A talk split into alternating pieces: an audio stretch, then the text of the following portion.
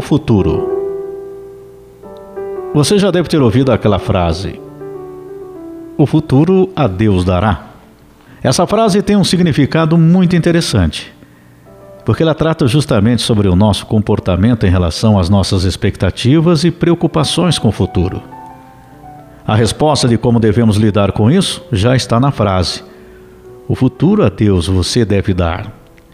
É claro que nós devemos pensar no futuro, mas em relação às nossas atitudes atuais, para que plantando algo bom lá na frente possamos colher bons frutos. Porque o que se planta agora se colhe lá na frente. É uma regra, uma lei infalível. Aqui é importante esse alerta para você.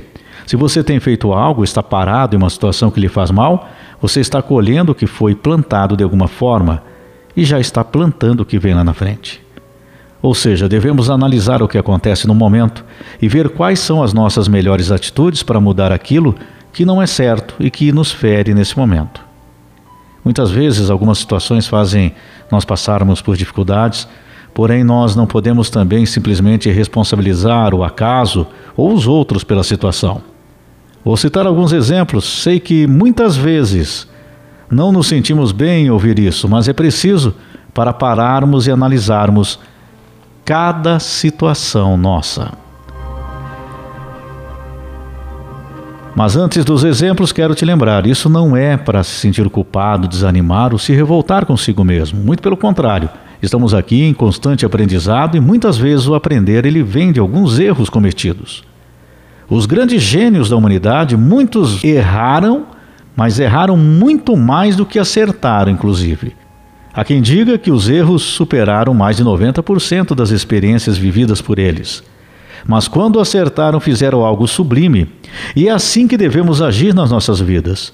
Erramos sim, mas podemos acertar hoje ou amanhã, desde que cada um reconheça o seu erro e passe a mudar pensamentos e ações. Vamos aos exemplos aqui, bem simples, mas que acontecem. Um deles é para aquele que perdeu o emprego Ninguém quer perder o emprego que dá o seu sustento, porém, muitas situações acontecem e a empresa decide por mandar embora. Essa decisão pode ter ocorrido por vários motivos, mas isso não é o fator importante agora. Pense o seguinte: quem sabe você trabalhou arduamente durante anos na empresa, deu seu sangue, como se diz. Então não percebe que pode ser que você tenha errado em uma coisa deixar outras alternativas, buscar elas constantemente, fazer outros cursos, até em outras áreas para eventual problema. Ou seja, nós muitas vezes não é nem por acomodação, mas deixamos de pensar que corremos riscos sempre e que devemos estar preparados para isso. É uma dura realidade, mas que acontece. Precisamos então estar sempre atentos. Interessante que muitas vezes só aprendemos quando acontece o problema, não é mesmo? Mas para quem não passou por isso ainda, então fique em alerta. Procure sempre ter alternativas. A realidade do desemprego realmente ela é muito dura.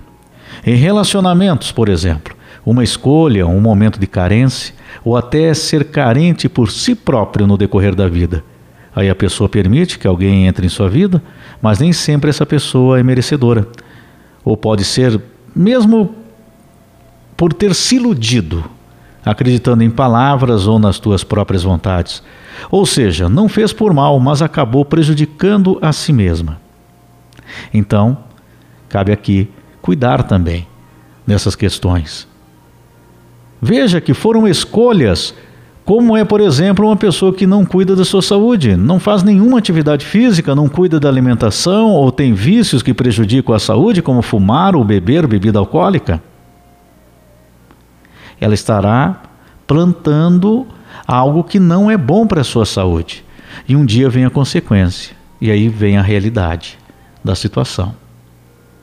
Ela terá mais tendência a problemas de saúde. E quando vem uma doença em decorrência desse descuido, é colher o que foi plantado, é a regra, é a lei infalível. Muitos argumentam: ah, mas tem gente que faz tudo certinho e adoece. Claro, Pode ocorrer, mas a tendência maior a ter problemas de saúde, ter situações mais graves de saúde, são aqueles que têm os vícios, aqueles que não se cuidam, que não têm atividade física, que têm uma vida sedentária. Isso é comprovado cientificamente, inclusive. Então, qual é a sua escolha? Correr mais risco ou menor risco? O risco existe sempre. Porém, você vai se descuidar. É a mesma coisa quando vamos atravessar uma rua. Você não olha para os dois lados? Você cuida para que não aconteça. Pode vir a acontecer até um acidente. Mas você vai tentar evitar sempre esse acidente. Mas reforço aqui: não devemos ficar sentindo culpa e sim procurar melhorar nas nossas decisões. Afinal, queremos o melhor para nós mesmos e muitas vezes situações acontecem que nos atingem, mesmo tendo cuidado da saúde, como eu disse aqui, ter planejado o casamento, por exemplo. Ter feito todos os cursos, estudado bastante também pode ter acontecido. E buscado outras alternativas de trabalho, Pode ter buscado, mas acabou acontecendo. O desemprego acabou acontecendo, o casamento não ter dado certo, acabou acontecendo, e mesmo ter cuidado da saúde, a saúde ter sido prejudicada. Por algum motivo específico, colhemos alguma coisa que foi plantada lá atrás que fica até difícil de identificar muitas vezes. Mas o importante é nós, nas nossas decisões, cuidar do nosso futuro. Pode ter certeza, sempre que temos o cuidado em qualquer dessas áreas, esse problema que pode até surgir, ele já foi amenizado de alguma forma. Então, para falar do futuro, nós falamos agora aqui do passado e como devemos agir neste presente. Porque o futuro a Deus dará. Planeje bem. E seguindo os ensinamentos de Deus, esta é a maior dica de que você está plantando para ter uma ótima colheita. Está em Jeremias 29, 11. Porque sou eu que conheço os planos que tenho para vocês, diz o Senhor. Planos de fazê-los prosperar e não de causar dano. Planos de dar a vocês esperança e um futuro. Provérbios 16, 9. Em seu coração o homem planeja o seu caminho mas o Senhor determina os seus passos. Então, aqui, falando em relação ao futuro, o futuro ele é construído no presente e muitas vezes o cuidado que nós temos com o futuro foi um aprendizado que nós já tivemos no passado e outras vezes porque nós ouvimos aqueles mais experientes ou aqueles que vivenciaram uma determinada situação e nós passamos a cuidar ouvindo, porque muitas vezes nós não ouvimos os outros. Nós achamos que não, não é assim. Então, nós temos que ter também o discernimento. Por que sofrer, viver uma experiência ruim, se nós já tivemos alguém que indicou? Às vezes, um pai falou para o filho, uma mãe, às vezes, alguém que vivenciou uma determinada situação, um amigo, um parente, um conhecido apenas, ou mesmo uma notícia que você viu ali, uma informação que você recebeu, serve como um alerta, como um aprendizado para todos nós. Nós temos que buscar informação, mas informação que some na nossa vida. Hoje as pessoas estão se descuidando muito do seu próprio futuro, porque ficam na banalidade das coisas. Tudo é banal hoje. É só você perceber aí. A importância que se dá a coisas que não vão somar em nada na sua vida. Programas que você fica olhando comportamento de outras pessoas, fofoca na rede, crítica, debates que não levam a nada.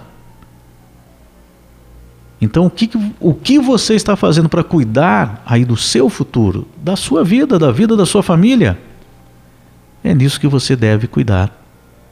Nós sempre temos aqui, na nossa expectativa, a esperança que as coisas deem certo para nós. Mas os nossos atos, eles são importantíssimos para que tudo isso possa dar certo. Então, se aquela frase que diz lá, o futuro a Deus dará, você está dando o seu futuro a Deus, então plante aquilo que pode ser colhido lá na frente.